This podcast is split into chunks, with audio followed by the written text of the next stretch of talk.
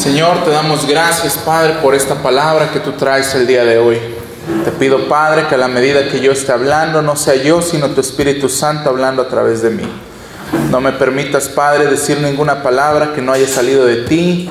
No me permitas, Padre, decir palabra vana, palabra ociosa, Señor.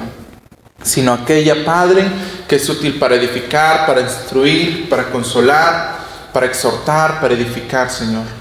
Te pido esto, Padre, en el nombre de Cristo Jesús, y te pido que tu Espíritu Santo abra nuestros corazones para que esta palabra, esta semilla caiga como en tierra fértil, Señor, que dé fruto y fruto en abundancia. Amén. Vamos a leer Primera de Corintios, capítulo 9, versículo 24 al 27. Eh, hace como 15 días me pidió el pastor Coca si podía eh, preparar algo para este día. Hace ocho días ya tenía algo preparado. Me voy a oír como los carismáticos que de repente dicen ya tenía algo y luego el Señor me lo cambió. Pero hace ocho días Pastor Coca me pidió que preparara algo específicamente relacionado con los ataques sexuales o con la, con la mala sexualidad, con la práctica de una mala sexualidad en la juventud. Pero este problema no solamente es para los jóvenes, sino también para los ministros. Hay muchos ministros que tienen una doble vida. Hay ministros que de día están imponiendo manos y declaran sanidad, bendición y prosperidad. Y por las noches pues no declaran lo mismo, están haciendo otras cosas. Eso indica que muchos no fueron llamados al ministerio. Sin embargo, nuestro principio de fe como cristianos es un día llegar a la estatura del varón perfecto. Así sabemos que fuimos llamados, en que Cristo inició la obra en nosotros y que Cristo mismo la va a terminar. Cristo no llama a alguien y le dice, oye, ven, tú eres mi escogido y después lo deja así como, vete caminando tú solito. Cristo dice que Él puso maestros, pastores, evangelistas, profetas, apóstoles para que lleguemos a la estatura del varón perfecto. Ese es nuestro principio de fe. Que un día a través de nuestra vida, de nuestro carácter y de nuestra conducta podamos llegar a manifestar la gloria de Dios a las demás personas. Y Primera de Corintios dice de la siguiente manera, ¿no sabéis que los que corren en el estadio, todos a la verdad corren, pero uno solo se lleva el premio? Corred de tal manera que lo obtengáis. Todo aquel que lucha, de todo se abstiene. Ellos, a la verdad, para recibir una corona corruptible, pero nosotros una incorruptible. Así que yo de esta manera corro no como a la aventura. De esta manera peleo, no como quien golpea al aire, sino que golpeo mi cuerpo y lo pongo en servidumbre, no sea que habiendo sido heraldo para otros, yo mismo venga a ser eliminado. La santidad, a diferencia del primer llamado que recibimos de parte de Dios, es un discipulado que nosotros tenemos que anhelar por nosotros mismos. Dios nos está justificando por medio del sacrificio de Cristo, pero nos va a santificar no solo a través de la obra del Espíritu Santo en nuestra vida, sino de nuestras propias decisiones. Por eso dice que los que corren en el estadio, todos corren y que solamente uno se lleva el premio. Y que estos que están corriendo se están absteniendo de muchas cosas. ¿De qué es de lo que nos estamos absteniendo nosotros? No como ministros, sino como hijos de Dios, como gente que quiere crecer en el Evangelio. Porque a veces eso es lo que se nos olvida y muy certera la palabra que dio mi hermana diciendo que a veces el ministerio nos absorbe tanto que nos olvidamos que nosotros también necesitamos recibir de Dios. Nosotros también necesitamos sentarnos ahí y que nos prediquen. Nosotros también necesitamos que alguien más nos lleve de la mano. ¿Qué es lo que estamos renunciando? Hay cristianos que no renuncian a nada.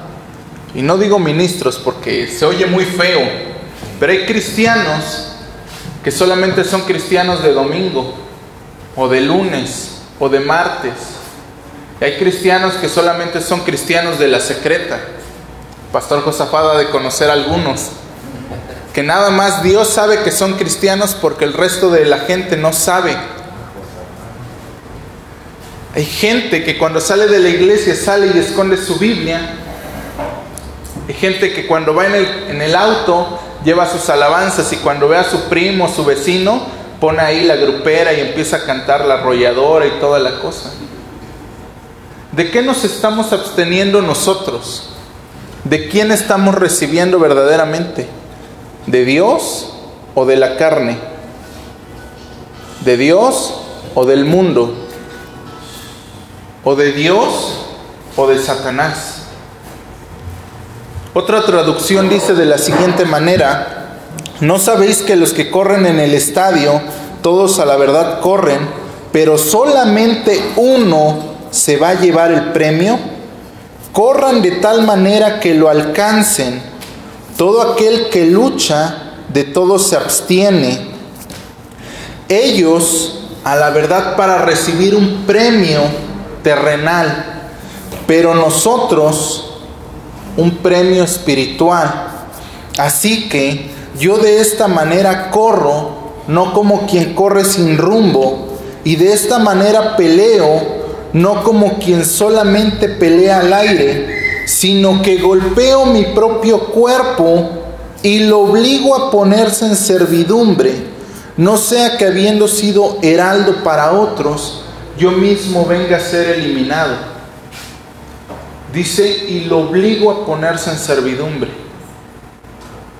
Nosotros tenemos que aprender a someter nuestro cuerpo a la voluntad del Espíritu. No solamente podemos decir que somos hijos de Dios y que el Espíritu Santo va, va, a hacer la obra en nosotros, porque nosotros tenemos que hacer la parte que nos corresponde, abstenernos de aquello que nos impide llegar a la meta. Las palabras que dice aquí el apóstol Pablo nos muestran el éxito, abstenernos de todo aquello que nos impide llegar a la meta. ¿Qué es lo que nos impide llegar a la meta? El sueño, el cansancio. Tenemos que obligar a nuestro cuerpo a acostumbrarse a la palabra de Dios. Alguna vez yo le platicaba al pastor Josafat y le decía, hay un hermano que de repente me dice que tiene insomnio. Y me dice, ¿sabes cuál es mi remedio? Solamente abro la Biblia y me acuesto en la cama y me quedo dormido. A veces la carne nos vence de esa manera. Hay gente que solamente ora en lo que se queda dormido y ni amén dice. Conocí un pastor de Venezuela que decía que qué raro los cristianos aquí en México, porque lo invitaron a comer a un restaurante y cuando iban a orar, el pastor hace como que se le cae la servilleta y en lo que está recogiendo la servilleta, Señor, gracias por los alimentos en nombre de Jesús, amén. Ya, ya oramos, pastor, puede usted comer. Le dice, oye, pero no, no vamos a orar aquí, vamos a dar gracias por los alimentos. No, no, no, ya oramos. Es que hacemos una oración corta para no incomodar a las demás personas. Tenemos que someter nuestra carne, nuestra alma, nuestro espíritu a la voluntad de Dios. Y para eso los que corren en un estadio también tienen un entrenador, también tienen un mentor, un consejero. Eso es lo que nos hace falta a nosotros también como cristianos. Y yo se lo he dicho muchas veces a la iglesia. Nosotros no vemos a los ministros como alguien en quienes podamos confiar, como alguien a quienes les podamos llegar y decir, ¿sabes qué? Pequé en esto, necesito ayuda. Porque ya lo decían en reuniones anteriores. Muchas veces se lo dice uno al ministro y al rato ya lo sabe toda la iglesia. Muchas veces se lo dice uno al consiervo y al rato, al rato redes ministeriales ya se enteró. No, no es cierto. Aquí no pasa, pero pasa en la iglesia que es lo más grave. Ahí es donde no debería de pasar porque somos una sola familia, porque somos una sola casa para Dios. Somos un solo miembro. Entre, entre iglesia, iglesia, iglesia vamos formando órganos, vamos formando miembros.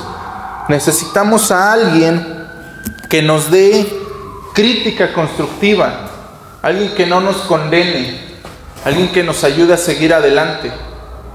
Necesitamos recibir de alguien que nos enseñe el camino donde queremos llegar. Alguna vez platicaba yo con el pastor Eliú y él me decía, ¿sabes a qué se refiere el Salmo 32 cuando dice, te enseñaré el camino que debes de andar? Me dice, el, el verbo en hebreo es sharat, que quiere decir, yo te enseñaré, pero yo te llevaré. Allá donde tú tienes que estar, ahí yo te voy a poner. Y él me decía, el verbo enseñar en este pasaje se refiere a, te enseñaré porque yo te llevaré de la mano y te diré, por aquí debes ir caminando hasta que llegues a donde debes de llegar. A veces la gente llega con nosotros, los jóvenes llegan y nosotros los condenamos y les decimos, es que eres un pecador. Y pensamos erróneamente que lo mismo que nosotros hacemos con ellos, van a hacer con nosotros. Por eso no buscamos consejería de alguien más.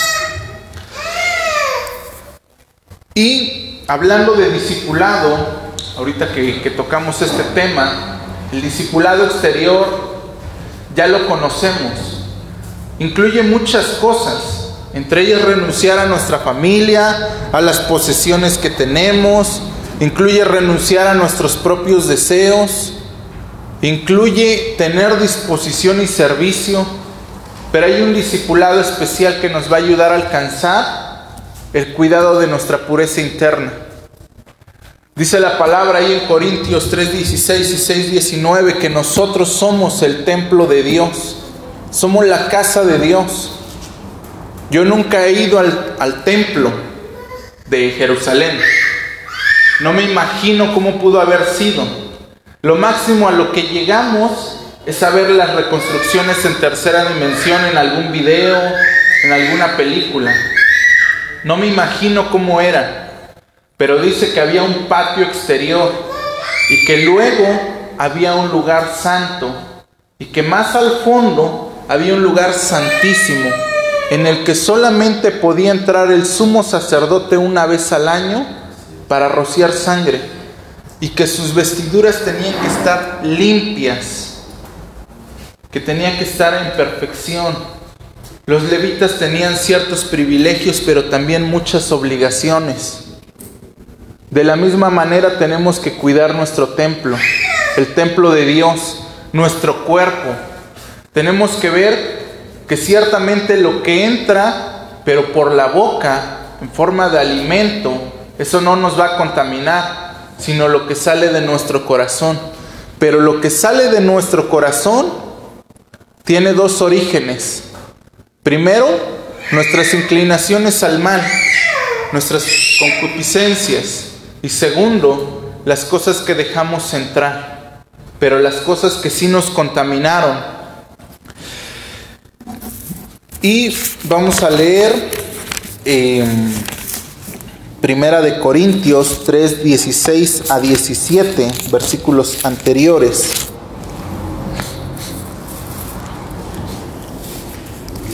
dice, ¿no sabéis que sois templos de Dios y que el Espíritu de Dios mora en vosotros? Si alguno destruyere el templo de Dios, Dios le destruirá a él, porque el templo de Dios, el cual sois vosotros, santo es.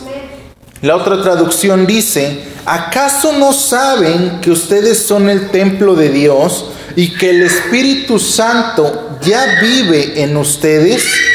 Por lo tanto, si alguno de ustedes destruye el templo de Dios, Dios le destruirá también, porque el templo de Dios es santo y ustedes mismos son el templo. Tenemos que cuidar lo que metemos al templo, al, templo de Dios, a nuestro cuerpo. Pero independientemente del discipulado exterior o del cuidado exterior, porque de eso poco a poco se irá encargando el Espíritu Santo por medio de su fruto. Tenemos que cuidar lo que está en nuestro interior. Y vamos a iniciar con el cuidado de nuestros ojos, porque es uno de los puntos principales que tenemos que tratar. cómo mantener la pureza interna, la pureza sexual en medio de un mundo que ya es inmoral. Decía el pastor Coca eh, eh, hace ocho días que es uno de los problemas más grandes que hay, porque es uno de los ataques más frecuentes. Y él decía específicamente para los hombres, porque el pecado nos entra por los ojos, pero también he visto a mujeres que pecan con los ojos. Ya no solamente está atacando a los hombres, sino también a las mujeres. Ya eh, al hombre, quizás, si nosotros ponemos en una balanza, quizás el hombre es más propenso por lo que ve. Pero si ponemos esa balanza en el mundo, el hombre es más propenso. Y aunque sea cristiano, el hombre mira el mundo y es más propenso en los ojos. Pero si hacemos una encuesta dentro de la iglesia, en la iglesia es más propensa la mujer.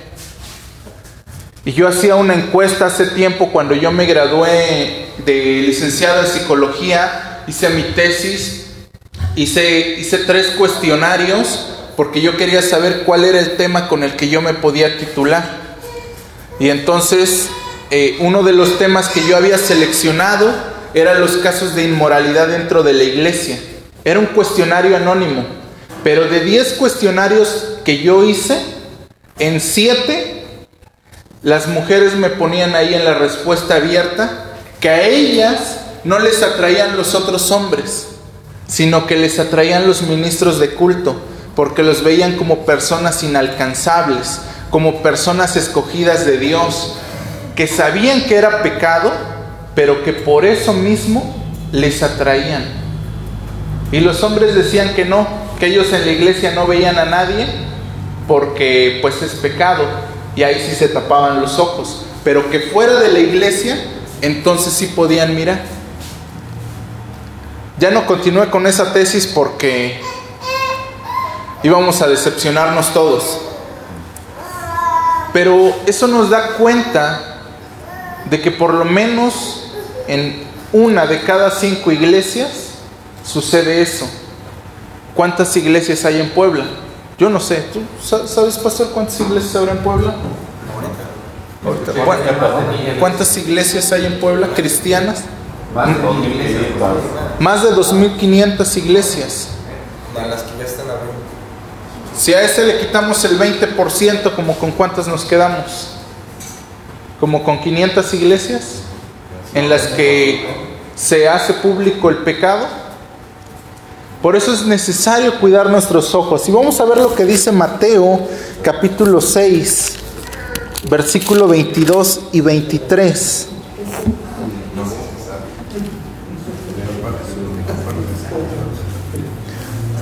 Dice de la siguiente manera, la lámpara del cuerpo es el ojo. Así que si tu ojo es bueno, todo tu cuerpo estará lleno de luz, pero si tu ojo es maligno, todo tu cuerpo estará en tinieblas. Así que si la luz que hay en ti es tinieblas, ¿cuántas no serán las mismas tinieblas? ¿Qué es lo que estamos metiendo a nuestro cuerpo a través de nuestros ojos? ¿Estamos mirando las cosas buenas de Dios o estamos mirando las cosas malas de Dios? del mundo? ¿Estamos mirando la santidad de Dios o estamos mirando el pecado del mundo? Es muy difícil podernos guardar en santidad en un mundo inmoral. Ya lo decía otro pastor de jóvenes, no pastor de, iglesia, pastor de jóvenes decía, e-, es muy difícil vivir en este mundo inmoral porque la gente ya es inmoral aunque uno no quiera mirar, va uno en la calle y va mirando que enfrente va una señora con mallas. Voltea para el otro lado y hay una muchacha con minifalda. Voltea para el otro lado y está la muchacha con el escote hasta el ombligo. Dice, entonces, ¿para dónde miramos? Si ya no podemos mirar hacia ningún lugar. Yo le decía, verdaderamente e, es un problema, pero un problema mayor el estar mirando para todas las direcciones. Decía otro, otro líder de jóvenes que, que le decía a sus, a sus discípulos, no, ustedes aplíquense la mirada de rebote, porque solamente es pecado después de cinco segundos. O sea, ustedes pueden mirar cinco segundos, reaccionan y voltean para allá. Así. Y volteo para allá.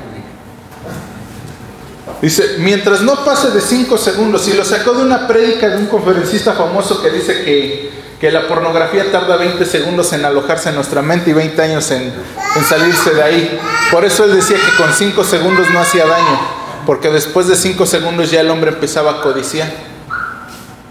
Y entonces decía, aplica la mirada de rebote. Miras para acá, cinco segundos, miras para allá, cinco segundos, miras para allá, cinco segundos. Y si no encuentras lugar limpio, te volteas para el suelo. Pero haciendo un estudio, porque esto es parte de un estudio, un discipulado que, nosotros damos ahí en nuestro ministerio, dice que cuando estaba los tiempos de Jesús, había una serie de zapateros. Y estos zapateros fueron llegados, eh, llegaron a ser llamados justos. Porque aunque no eran hombres fieles de Dios, tenían una cualidad.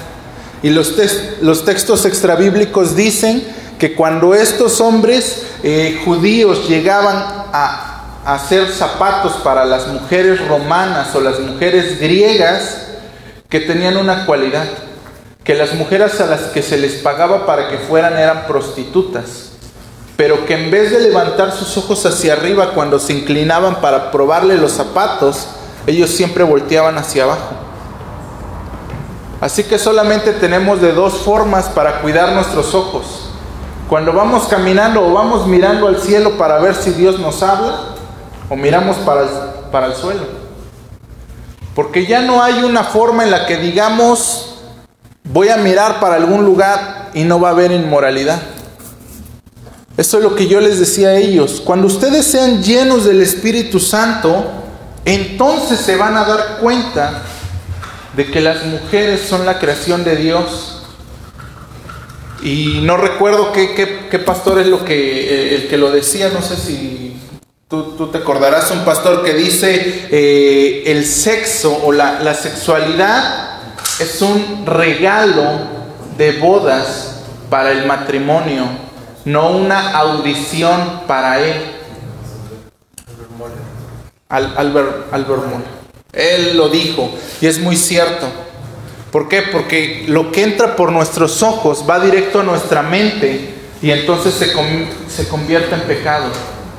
Porque entonces empezamos a codiciar y empezamos a imaginar cosas que no deberíamos de imaginar. Y ahí es donde entra el cuidado de nuestra mente. Y para ello vamos a ir a Romanos 12, capítulo 1, eh, Romanos 12, versículo 1 y 2.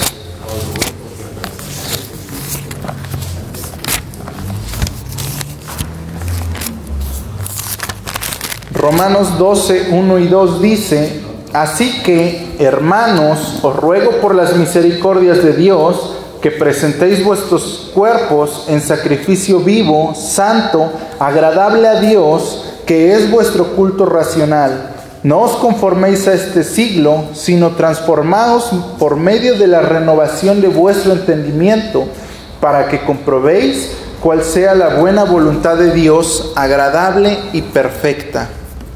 La otra traducción dice, entonces, debido a esto, les ruego y les exhorto, hermanos míos, que a la vista de las misericordias de Dios, se ofrezcan a ustedes mismos como un sacrificio viviente, santo y apartado para Dios. Esto le complacerá a Él y esta es la adoración perfecta y verdadera que pueden ofrecerle a Dios. En otras palabras, no se adapten a los patrones de conducta de este mundo presente, sino transfórmense por la permanente renovación de su entendimiento. Cambien su forma de pensar para que cambie su forma de vivir y permitan que Dios siga renovando su mente a fin de ser transformados para que así sepan discernir lo que Dios quiere y estaremos de acuerdo en que su voluntad es buena, agradable íntegra y perfecta.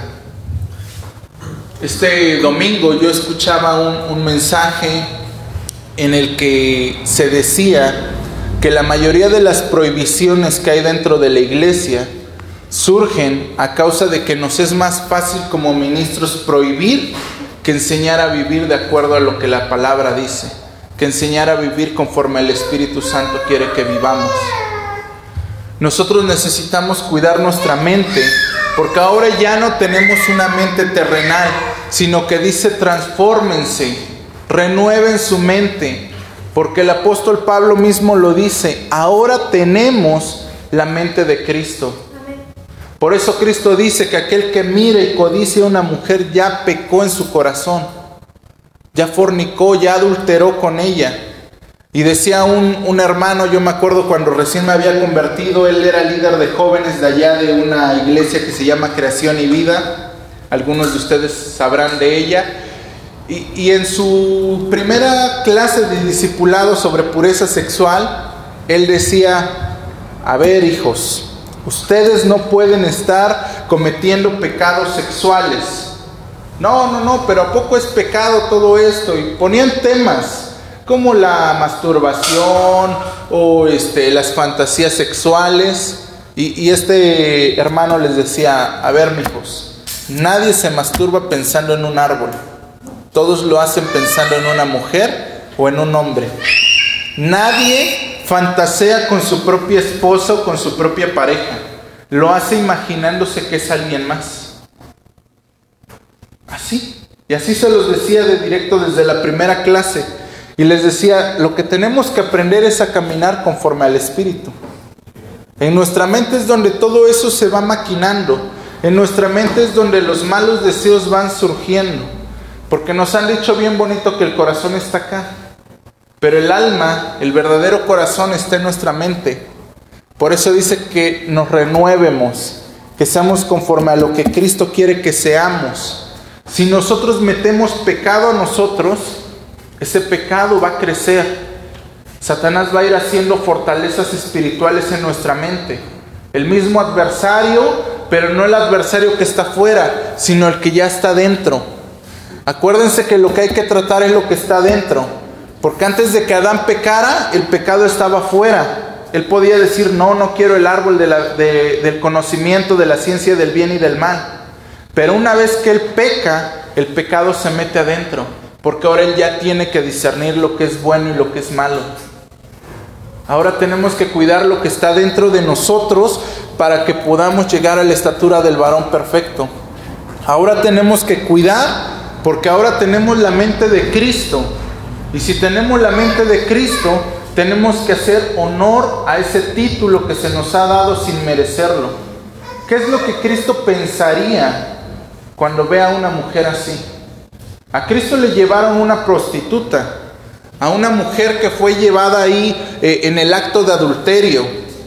A la mujer no le iban a dar permiso de vestirse. No le iban a decir, a ver, te vamos a llevar con Jesús, vístete, cámbiate.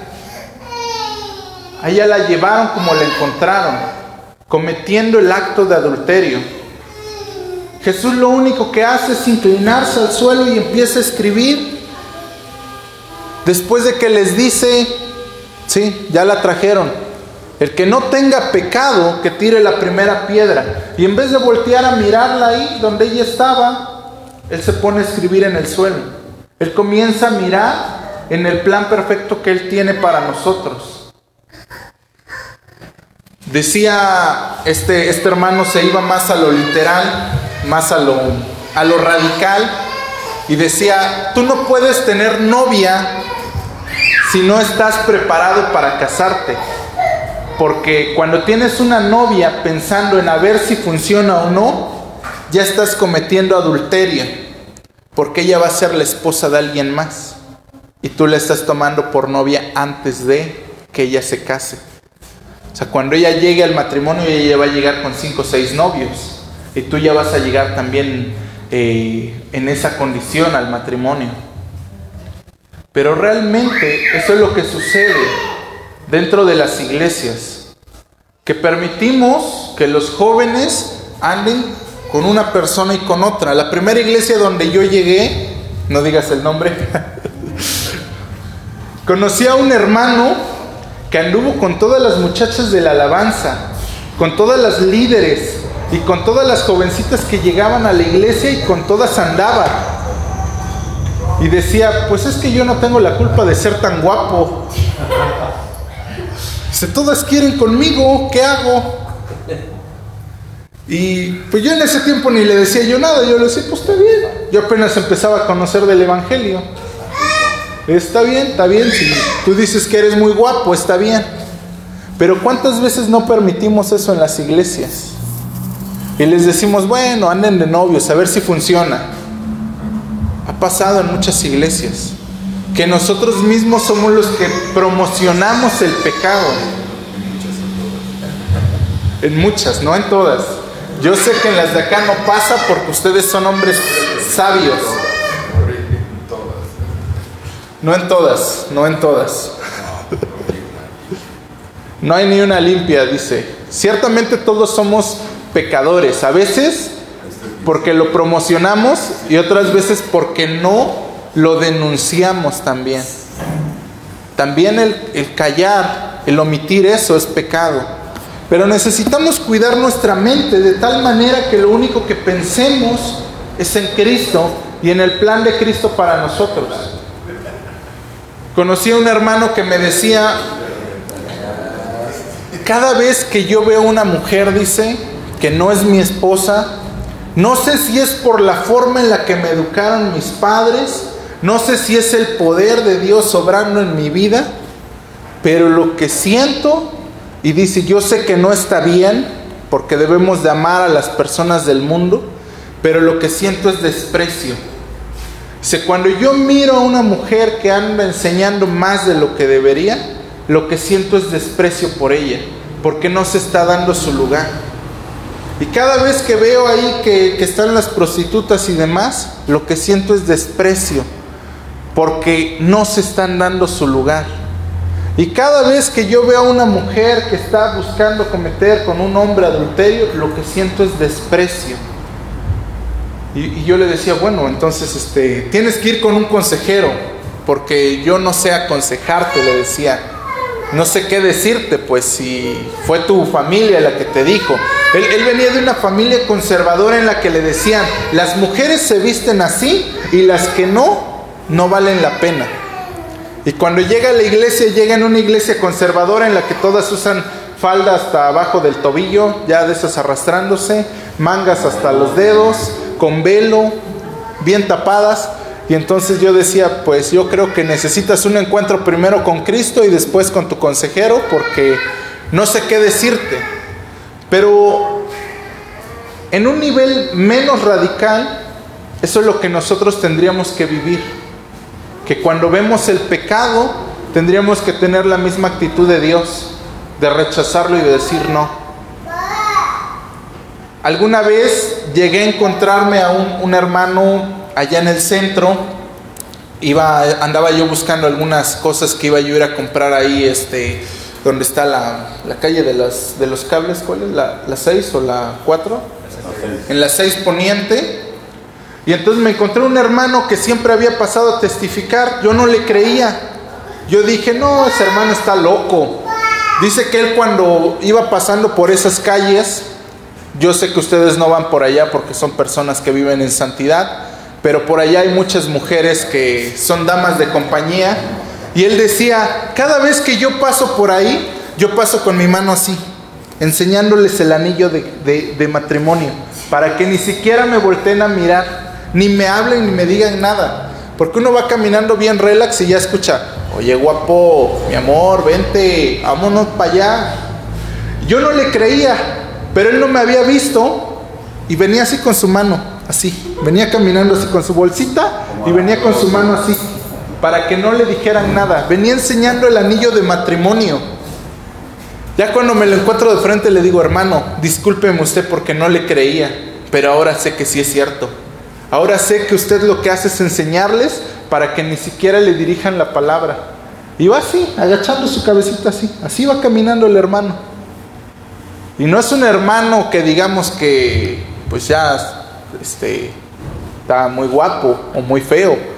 Pero es un hermano que entendió que uno debe de demostrar a Cristo, que uno debe de honrar el matrimonio, que uno debe de honrar el noviazgo, porque él desde que desde que tuvo su novia, su primera novia, dice que él él este, se mueve en ese ambiente carismático. Entonces dice que llegó un profeta y que le dijo, cuando tú te vayas a casar, el Señor te va a mostrar a la mujer indicada y tú no le vas a pedir que sea tu novia, tú le vas a pedir que sea tu esposa. Y entonces desde que él se iba a casar, dice que él llegó con la que iba a ser su esposa y que le dio una alianza, un anillo de compromiso que tenía ella y un anillo de compromiso que tenía él también. Y que desde entonces él empezó a honrar el matrimonio. Y eso es lo que nos hace a nosotros falta enseñarle a la iglesia, a que hay que honrar el matrimonio, aún antes de, a que los jóvenes tienen que orar por sus esposas, aún antes de. Mi hija tiene tres años y yo junto con mi esposa ya oro para que encuentre un buen esposo cuando llegue el tiempo de Dios. Que sea un esposo que no la vaya a alejar del camino de Dios. Y le digo, a ver, mija, vente, tú todavía no sabes hablar ni orar, pero le vas a pedir a papá Dios, Señor, que en el futuro yo encuentre un hombre que me acerque más a ti. Amén. Eso es lo que tenemos que enseñarles. Y cuando nosotros cuidamos nuestros ojos y cuando cuidamos nuestra mente, entonces podemos cuidar nuestras palabras. Dice la palabra ahí en Mateo 12, 36 y 37 de la siguiente manera. Mateo 12, 36, mas yo os digo que de toda palabra ociosa que hablen los hombres, de ella darán cuenta en el día del juicio, porque, tus, porque por tus palabras serás justificado y por tus palabras serás condenado. ¿Qué es lo que estamos hablando? ¿Estamos hablando palabra de Dios o estamos hablando lo que leímos en la revista de chismes o en el periódico de alarma? Porque a veces eso es lo que nos sucede. Que como ministros nos pasamos informándole a toda la iglesia acerca de lo que está sucediendo en la sociedad y de miren, encontraron a cinco muertos. No, tenemos que hablar la palabra, tenemos que orar por nuestra sociedad. Ciertamente tenemos que orar por las generaciones futuras, porque nosotros ya estamos viviendo algo por lo que no se oró. Porque si hubiésemos orado desde hace 50, 100 años, ahorita no estaríamos tan mal.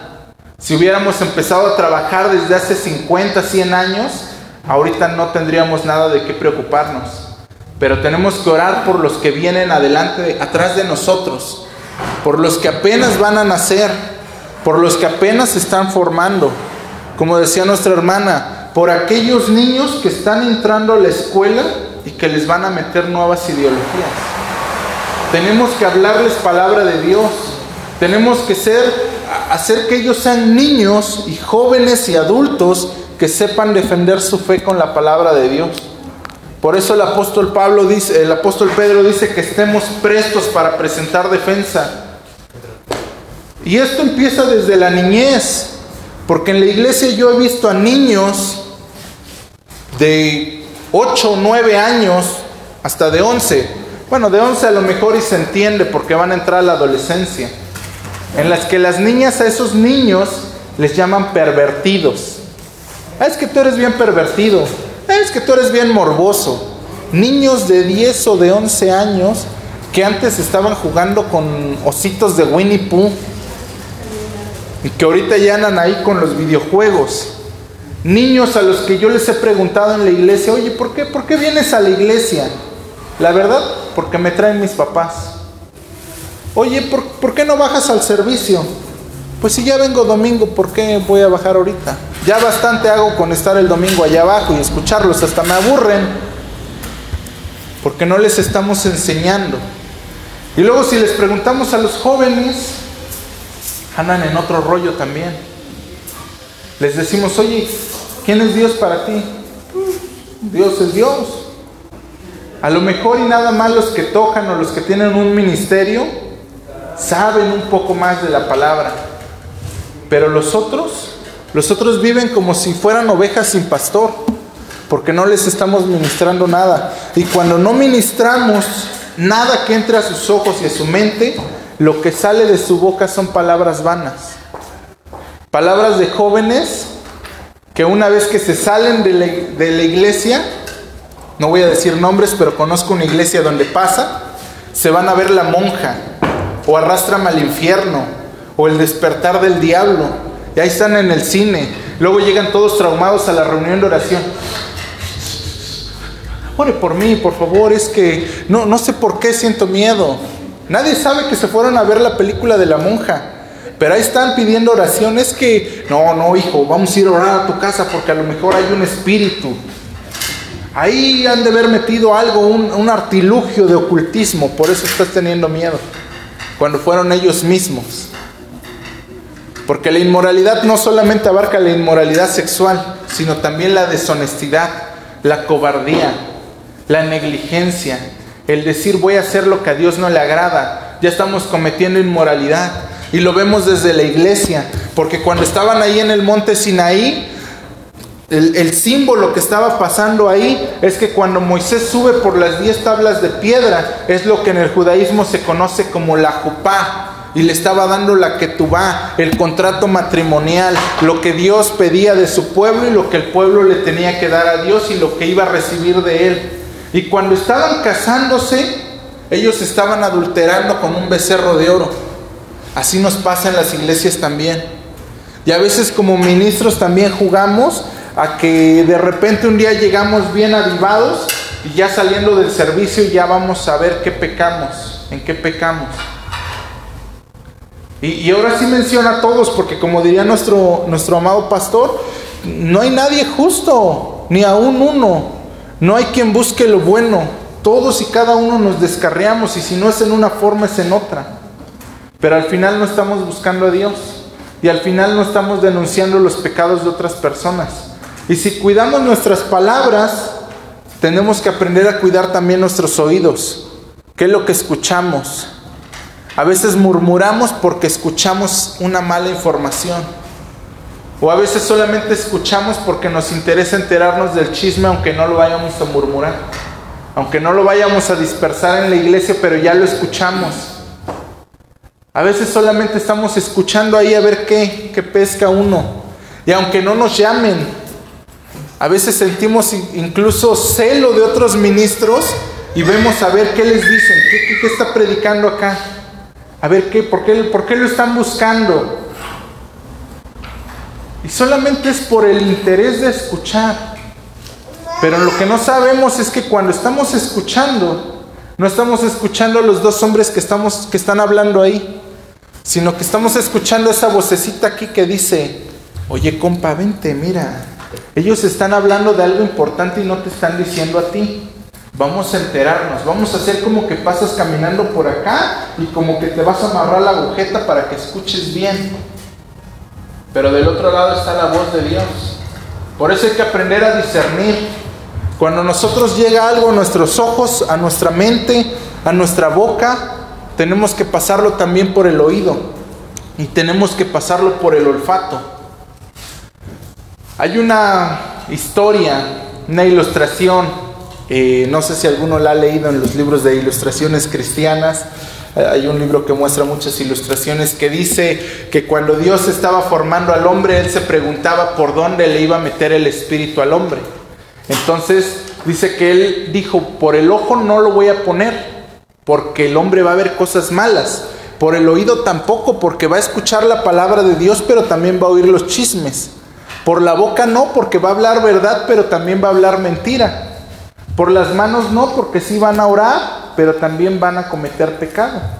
Entonces, esa, esa ilustración da a entendernos que Dios metió o sopló en nuestras narices, porque la nariz es el único órgano que sí sabe discernir lo bueno y lo malo.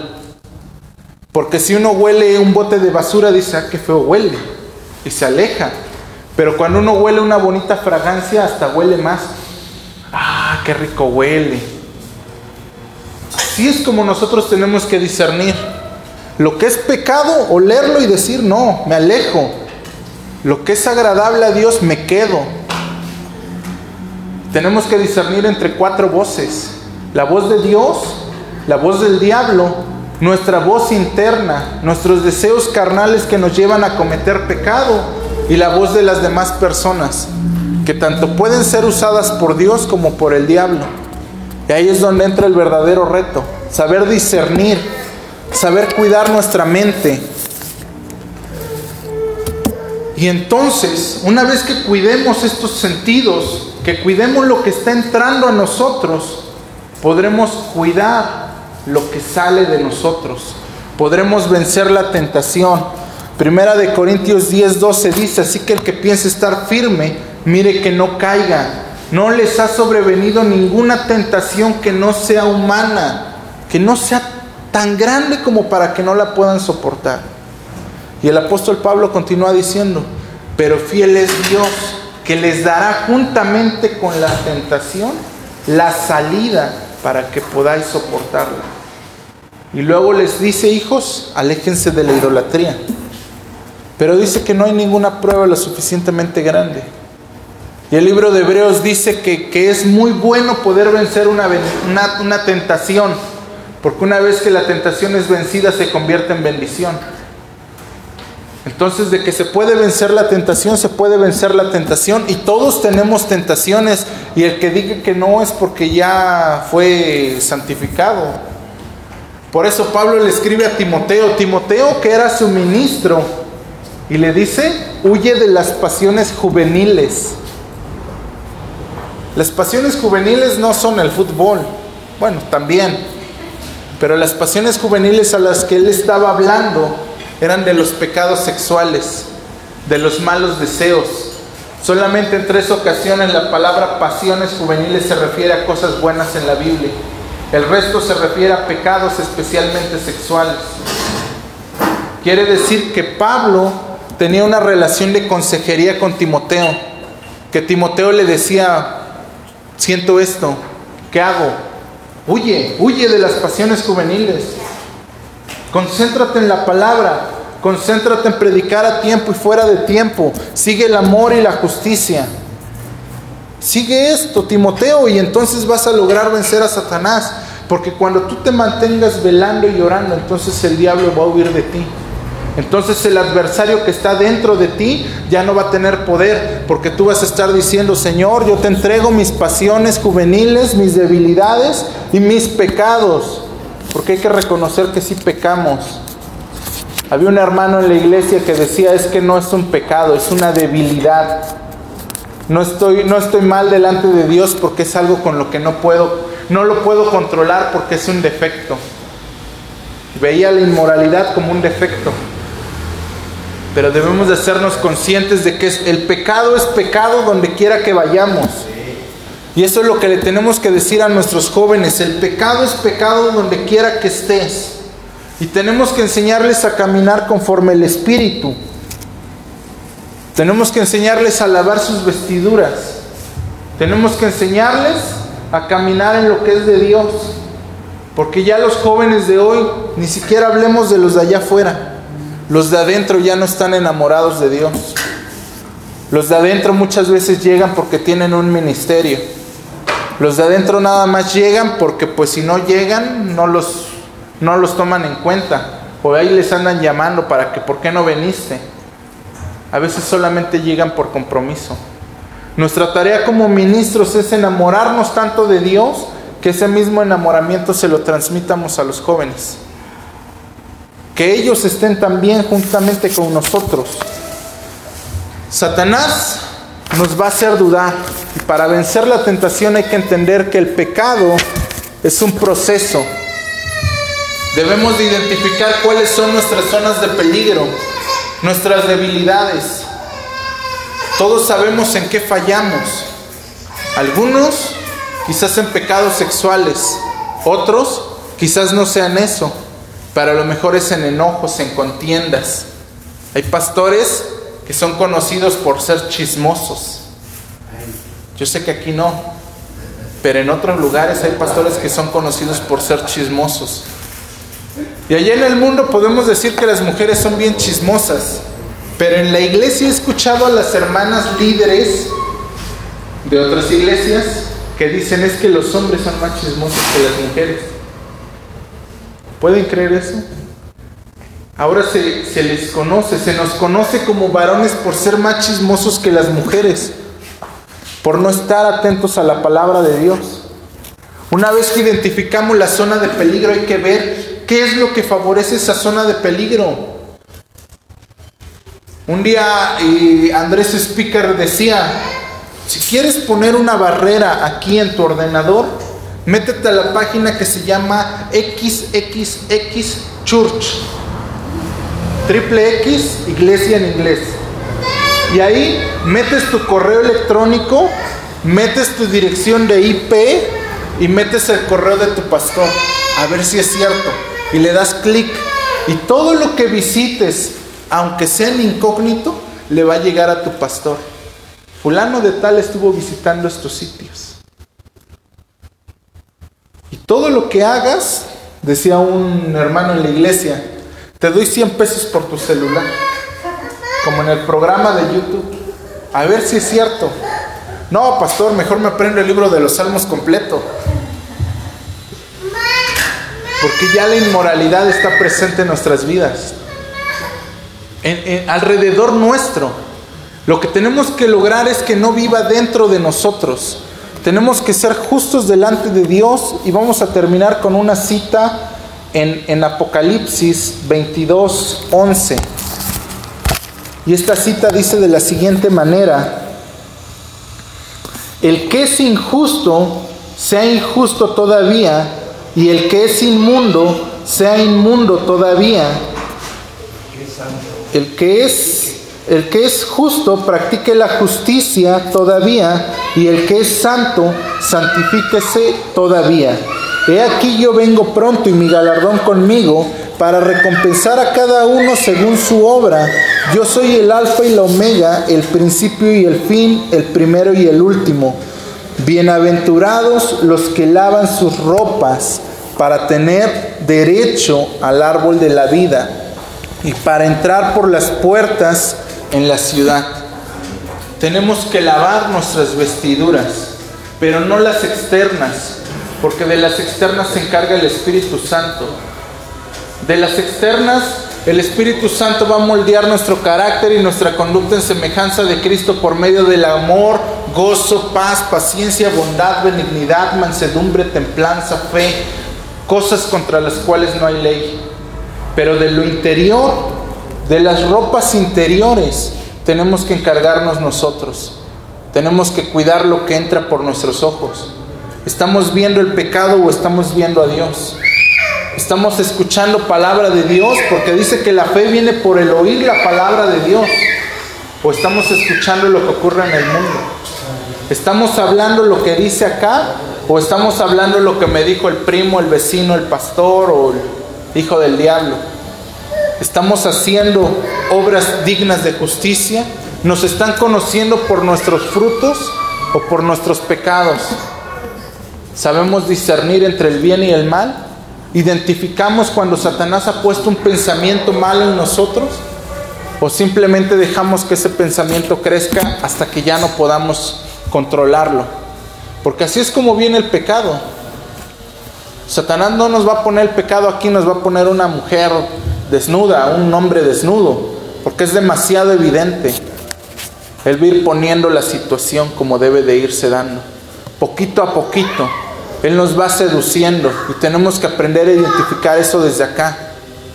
Porque primero va a empezar con un pecado pequeño hasta que llegue a un pecado mucho más grave.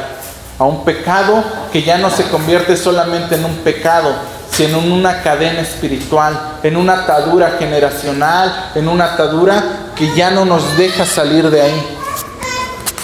Les voy a invitar a que se pongan de pie, vamos a, vamos a orar porque ya los veo con hambre. Ya el pastor Coca ya, ya quiere comer, anda viendo ahí qué, qué trajeron de comer. No ando viendo nada. ¿No? Usted no, pero yo sí. Entonces vamos, vamos, a orar. Señor, te damos gracias, Padre, por este tiempo perfecto que tú nos has dado. Sabemos que no es una casualidad que estemos aquí, sino que esto ha sido una cita divina programada por ti, Señor. Que todo esto se ha movido a nuestro favor por medio de la obra del Espíritu Santo. Y agradecemos mucho el sacrificio de Cristo. Te pedimos que tú nos ayudes a llegar a esa estatura del varón perfecto. Que tú nos moldees en carácter, en conducta y que a través de nuestra vida podamos llegar a manifestarte. Pero sobre todo, Padre, que tú nos des el discernimiento para poder cuidar nuestros ojos, nuestra mente, nuestra boca, nuestros oídos, para que podamos discernir entre lo que es bueno y lo que es malo delante de tu presencia. Y que todo lo que hagamos lo hagamos para darte honra y gloria.